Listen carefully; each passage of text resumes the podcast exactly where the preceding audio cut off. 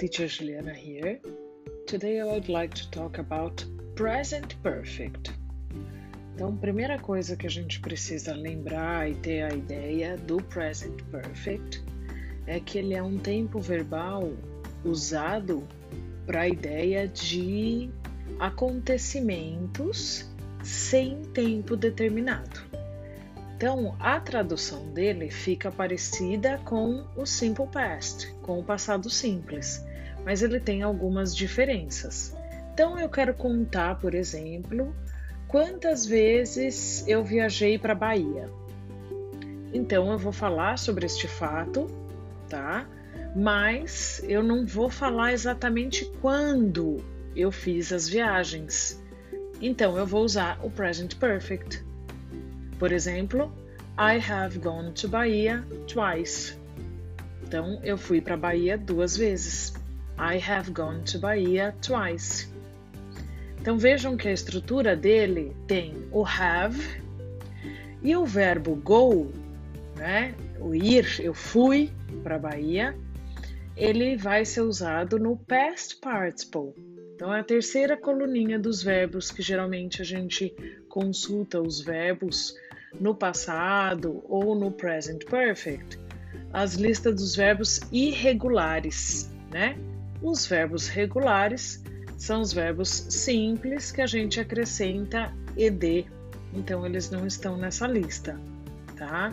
Eles também seguem aí como os verbos regulares, eles seguem como os verbos do passado simples. E quando eles vão ser usados, no caso do present perfect, em todas as frases, tanto a negativa quanto a pergunta e também a afirmativa, diferente do simple past. Ok? No simple past, nós mudamos o verbo somente nas frases afirmativas. No present perfect, não, são nas três formas, ok? E lembrando, nós estamos falando de present perfect, apesar da tradução é, nos remeter ao passado por quê? Porque é uma atividade que começou no passado e vem até hoje, ou eu, me, eu lembro, eu tenho memórias sobre algo que aconteceu e não estou especificando o tempo. Então, entra aí a regrinha também, quando é he, she, it, nós vamos usar o has, tá bom? Então, por exemplo, eu falei, eu fui para Bahia duas vezes. E aí eu quero falar, o meu primo foi para Bahia cinco vezes. Ele adora lá, né? Então, I have gone to Bahia twice. My cousin has gone to Bahia five times. He loves there. Ok? Então, he has gone. I have gone. He has gone. Ok? Ah, teacher, como que eu vou lembrar dos verbos? Mesma coisa do passado. Quanto mais nós usamos, mas nós vamos lembrar das modificações. Então, go no passado simples vira went e no present perfect vira gone, ok? I have eaten a lot of chocolate. I have eaten a lot of chocolate. Eu comi bastante chocolate. Mm, now I feel sick. Agora eu tô passando mal ok? E eu não determinei o tempo, eu tô te contando um fato que aconteceu, ok? E que também me traz uma consequência no presente. Por isso a ideia do present perfect. Não é um tempo verbal tão complicado como nós pensamos, mas nós temos que nos acostumar com a ideia do seu uso, ok? Então, quando eu vou contar algo que aconteceu, que me remete também ao presente, não tem o tempo determinado, ok? E tem algumas palavrinhas que pedem o uso do present perfect. Just. He has just called. Ele acabou de ligar. He has just called. Um, ever, quando eu faço uma pergunta, né? Você já andou a cavalo?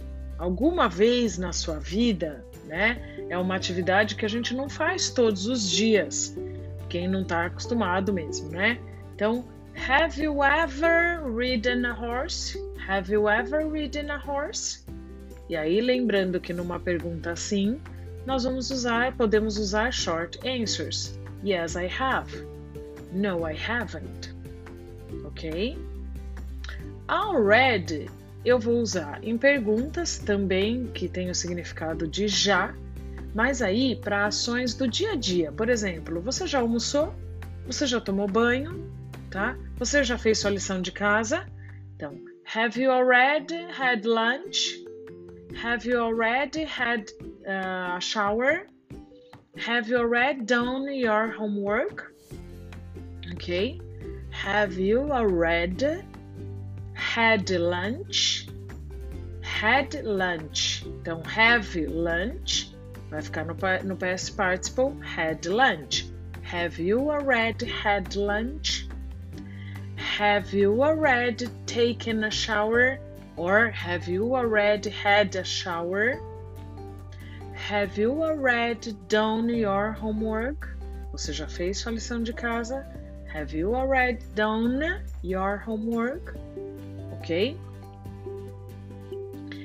Never. Eu nunca fui para os Estados Unidos. I have never gone to the United States. I have never gone to the United States ok? Uh, o yet, quando a gente usa na forma negativa, ainda não. I haven't had lunch yet. Eu ainda não almocei. I haven't had lunch yet. Ok? Ou eu posso também usar o yet como eu uso o already. Quando eu perguntei, você já tomou banho? Have you already taken a shower? Eu posso tirar o already do meio da frase e usar, ao invés do already, usar o yet lá no final da pergunta. Have you taken a shower yet? Aí ele tem o significado de já, assim como o already, ok? Outras situações que a gente usa o present perfect, quando a gente tem a palavrinha since, desde, ou for, quando eu falo o período que eu fiz a atividade, ok? Por exemplo, I have lived in São Paulo since 2000. Eu moro em São Paulo desde 2000.